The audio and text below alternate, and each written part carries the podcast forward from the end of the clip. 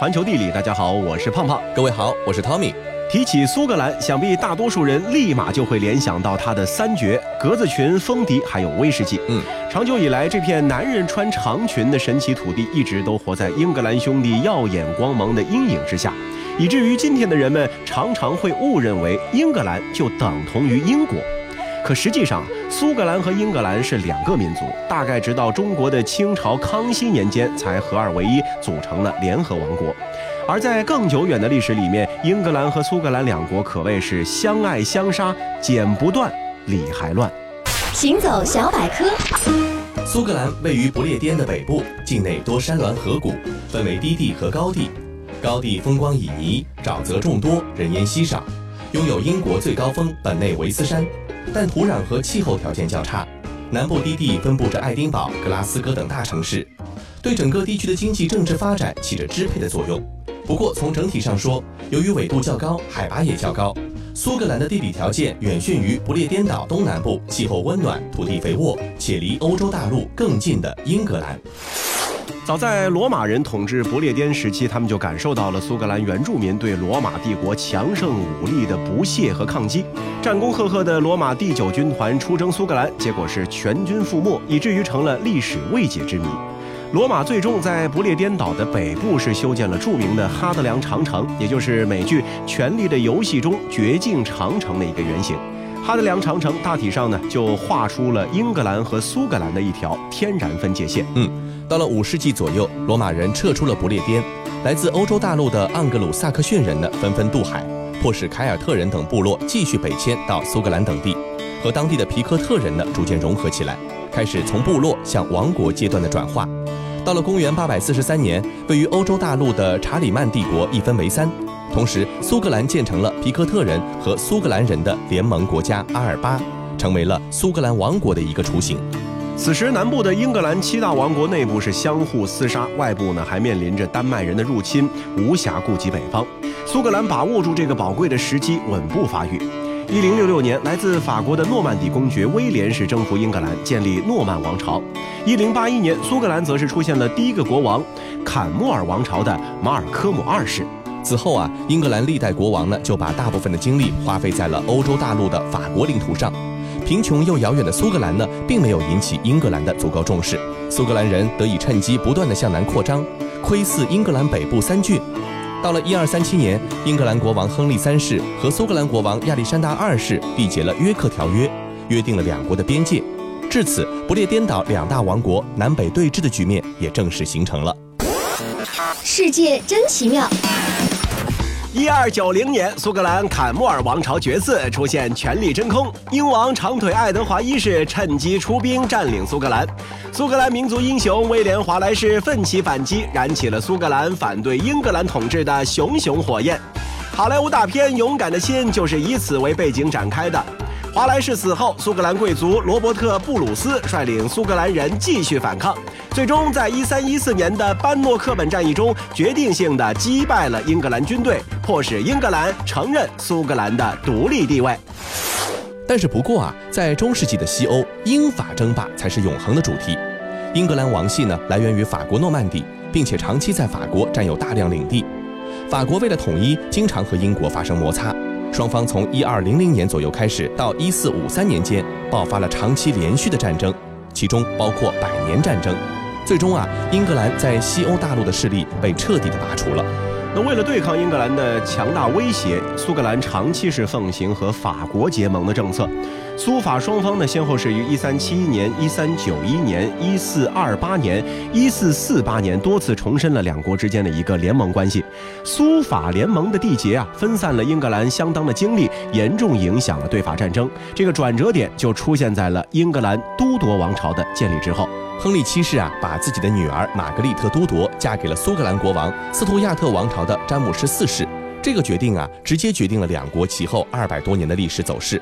一五五八年的时候，伊丽莎白一世继位。那如此一来呢，作为都铎王朝唯一在世的王室成员，他一旦去世，王位将会落到他姑妈的玛格丽特都铎的后系，也就是苏格兰王室的手中。苏格兰著名的断头女王玛丽·斯图亚特正是在这样的背景之下登场的。她有倾国倾城之貌，曾经作为法王弗朗索瓦二世的王后，丈夫死后回到苏格兰成为了女王。玛丽和伊丽莎白是形成了鲜明对比，玛丽感情充沛，伊丽莎白则是以理性刚毅著称，不受臣下摆布。玛丽一生有过多次的婚姻，伊丽莎白则是终身未嫁。玛丽将苏格兰推向了危险的边缘，伊丽莎白则将英格兰带向巅峰。一五六七年，玛丽被手下推翻废黜，后来因为谋杀伊丽莎白的企图泄露，最终被斩首。在此之后啊，断头女王的儿子苏格兰国王詹姆士六世还是同时成为了英格兰的国王。英格兰进入了斯图亚特王朝时期。不过，两个王国虽然说侍奉一个王室。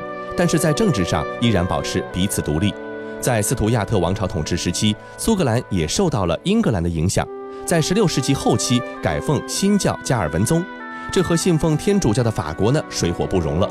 因此啊，苏格兰逐渐和法国解除了联盟关系。虽然说宗教趋同，但是历史的记忆和现实的利益冲突仍然是存在的。十七世纪的大部分时间之内，苏格兰都在警惕着英格兰的纠纷。不久，两国爆发了主教战争，引发了英格兰国王和议会的内战。随后，苏格兰又和英格兰议会结盟，打败了他们共同的国王查理一世。国王被英格兰人斩首之后，苏格兰呢又图谋反对英格兰议会，但是最终被打败。到了克伦威尔统治期间，苏格兰呢被英格兰征服。但斯图亚特王朝复辟之后，苏格兰又一次恢复独立。十八世纪初的苏格兰和英格兰分别站在了历史的十字路口。英格兰经历了光荣革命，对内议会开始逐渐占据统治地位，经济呢迅速发展；对外则和法国进行西班牙王位继承战争，在全世界范围内开辟了殖民地。英格兰开始迈向了世界霸主的宝座。但是，成为霸主的道路也不是说一帆风顺的，背后的苏格兰呢，始终是一个隐忧。一七零一年，英格兰通过了王位继承法，规定斯图亚特直系终结之后呢，剥夺詹姆士二世以及其后代继承英国王位的权利，迎接詹姆士一世外孙女的儿子，也就是德国的汉诺威选帝侯。苏格兰也是强硬以对，拒绝接受，两国是再次站在了战争的边缘。然而啊，这个时候的苏格兰和英格兰实力差距实在是太大了。就以经济方面为例，一六九五年开始，苏格兰发生了严重的农业欠收危机，饥荒减少了全国百分之五至百分之十五的人口，而且全国当时总共只有一百多万人。英格兰拥有广阔的殖民地，而苏格兰则在海外呢没有立锥之地。为此啊，一六九八年的时候，苏格兰倾全国之力筹集了四十万镑，实施了打脸计划。兄弟们，为了生存，我们要去巴拿马殖民。之前我可是立了军令状，不干出一番成绩，誓不还朝。是我们没您马首是瞻。呃，不过这天怎么越来越热了？呃，在下听说这边的天气一直是这么热。到了巴拿马还会更热，那怎么行？我可最怕热了。来人呐，给我好好扇扇风。呃，不行啊，我们自己都热得不行。没用的东西，靠你们拓荒，真的算我漏到醋，我只能自己扇了。您别扇了，我们准备靠岸了。来，搭把手吧。哎呦喂，就算我们苏格兰再穷，我们也没受过这份罪啊，真倒霉。咦，岸边都是什么人？哎，你们都给我让开！我们要登岸殖民拓荒。我们是西班牙人，先你们一步来到这里，你们老老实实滚回你们的老家去吧，小的们。冲啊！哎呦喂，这都什么事儿啊！啊，不吐了，不吐了，快快快，打道回府！哎，这可不行啊！咱出门的时候，您不是立了军令状吗？哎，管不了这么多了，只是这四十万镑看来是打了水漂了。这打脸计划，呃，也只能变成打脸计划了。英格兰见到苏格兰濒临破产，便使出一招啊，落井下石，在一七零五年颁布了外国人法。将苏格兰人呢列为外国人，禁止由苏格兰输入一切商品。那这个呢对苏格兰打击呢可以说是非常沉重的。而此时的苏格兰面临着两种选择：一个是再次求援法国和英格兰对抗，这将重新引入战争，也将长期面临英格兰的制裁和围堵。当时的苏格兰是难以承受这种代价的。第二就是屈服于英格兰，或者两者合并。那为了促使苏格兰彻底屈服，在极限施压之后，英格兰又向苏格兰是抛出了蛋糕，向苏格兰开放了其贸易、航运市场等资源，共享英格兰殖民地贸易的财富，并且支付了三十九万镑现金补贴破产边缘的苏格兰经济。那其中的二十一万镑呢，是用以赔偿达联计划的股东。饥饿的苏格兰呢，最终还是抵抗不了这样的诱惑了。一七零七年，双方签订协议，正式合并为大不列颠联合王国。作为代价，苏格兰放弃了自己的议会，十六名苏格兰贵族和四十五名下议院议员进入新的不列颠议会。但是，英格兰允许苏格兰保留了其各级的政治机构以及教会和法律制度。就这样，无数次战争都无法征服的苏格兰，最终啊被英格兰以强大的经济实力合并了。事实证明，合并之后的苏格兰开始走向腾飞。到一八零一年，人口呢达到了一百六十七万人，增长百分之六十七。苏格兰税收从合并时的十一万镑增长到了一八一三年的五百二十五万镑。这种强大的经济纽带牢牢地将英格兰和苏格兰是统一在一起。即便是二零一四年苏格兰举行全民独立公投，也最终是以失败告终。因为大多数的苏格兰人相信，北海油田的收入并不能够弥补离开联合王国的损失。嗯。经济的繁荣使得文化科技呢也发展起来了。十八世纪晚期，一大批苏格兰学者在欧洲乃至整个世界都绽放了光彩，这其中就包括著有《国富论》的亚当·斯密、《人性论》的大卫·休谟以及改良蒸汽机的詹姆斯·瓦特。在今天，比如足球领域，开创曼联历史的亚历克斯·弗格森爵士也是苏格兰人。苏格兰和英格兰合并的成功之处就在于啊，它既不同于那个时代哈布斯堡帝国的联姻式合并，也不同于西班牙对葡萄牙的武力并吞型合并，是基于英格兰的安全需要和苏格兰的经济需要的一种互利性的合并。三百多年过去了，无数帝国起了又倒，倒了又起，可是联合王国却始终屹立至今 the trees de rohan。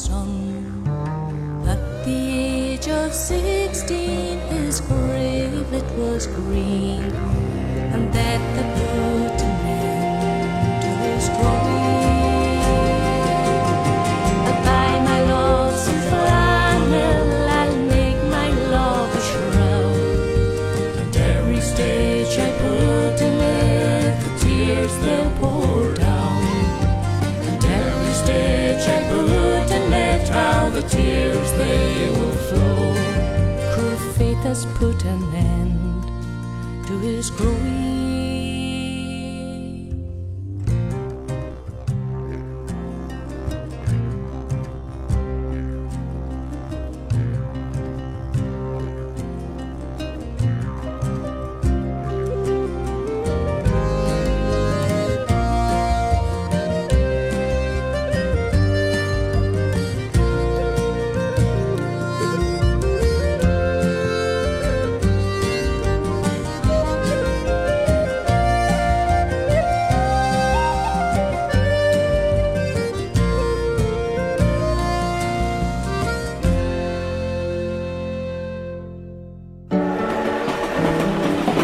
球地理。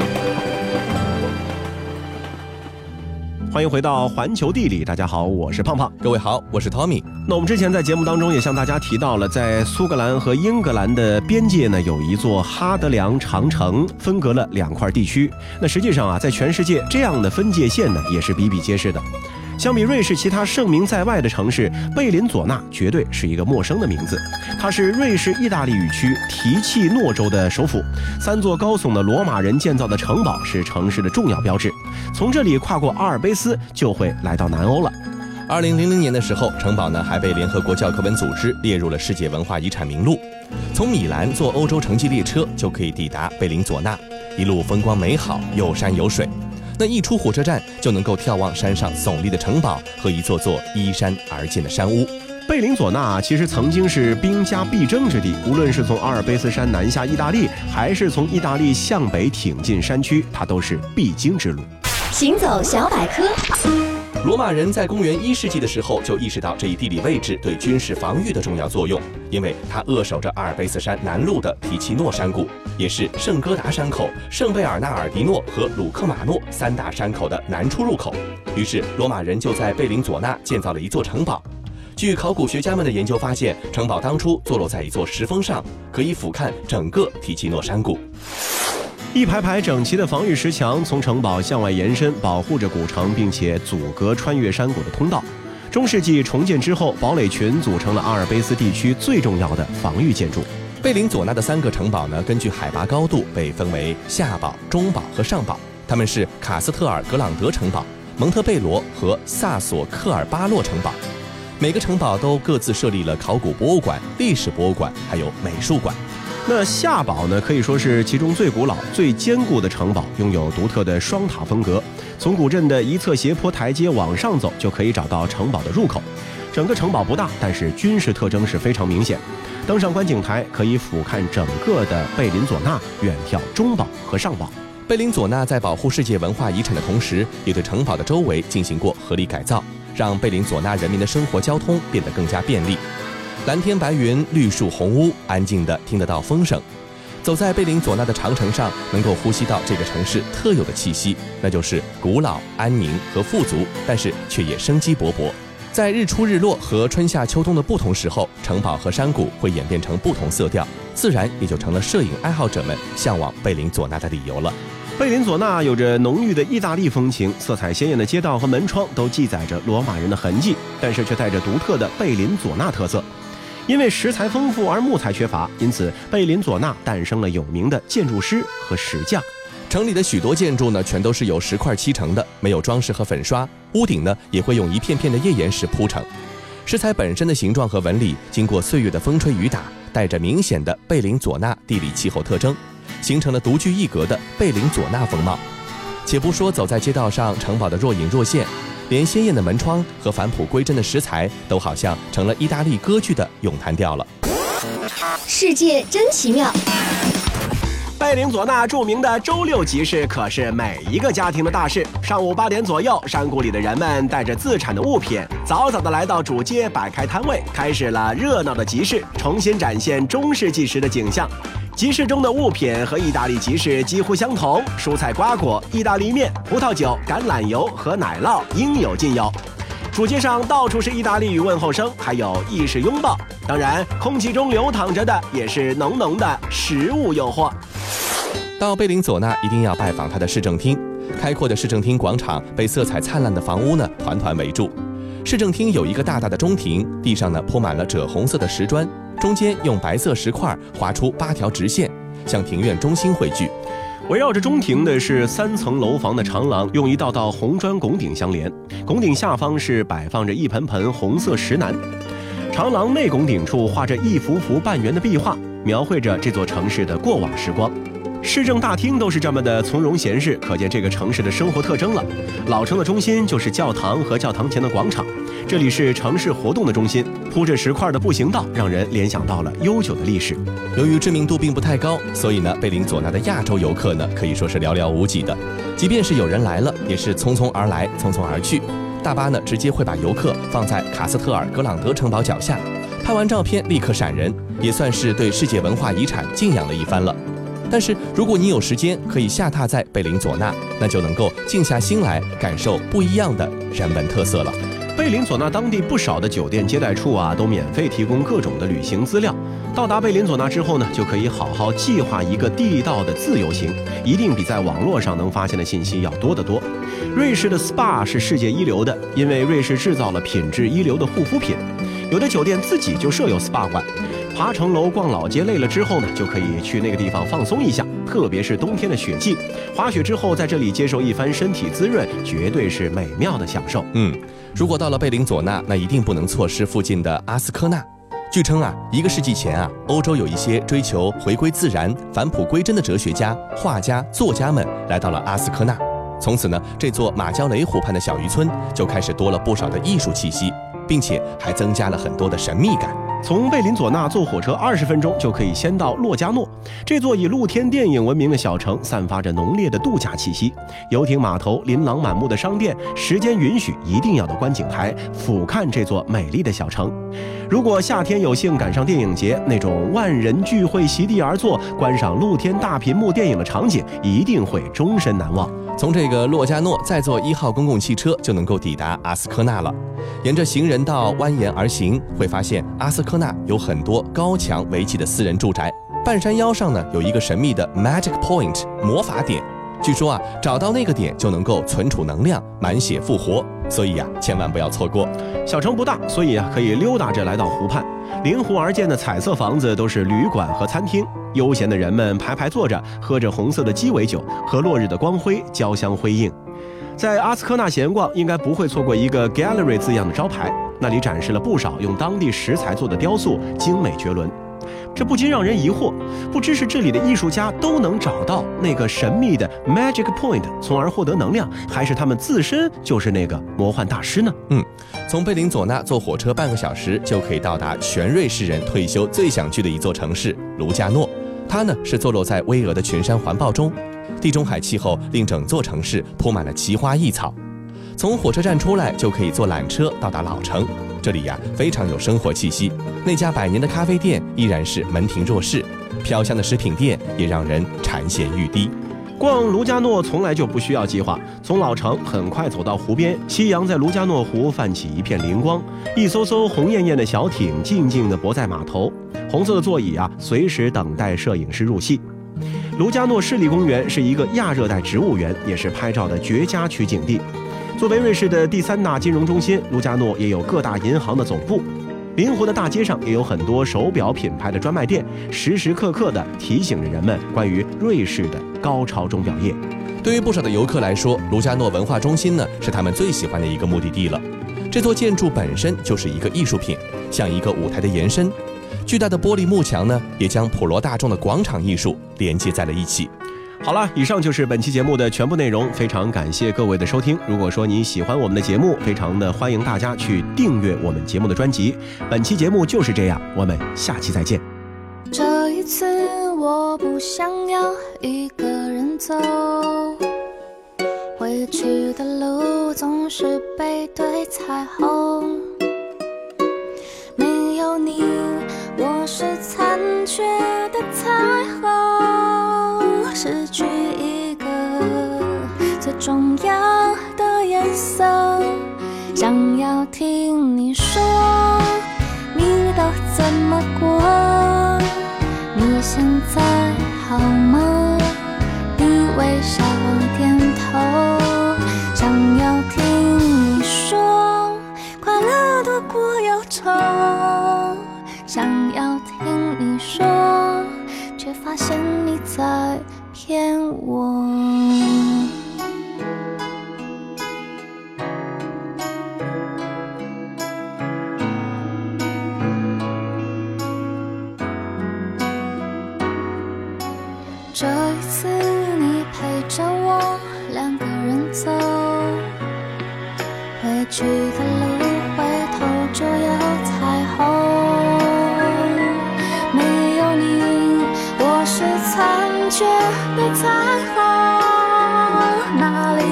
找最重要的颜色？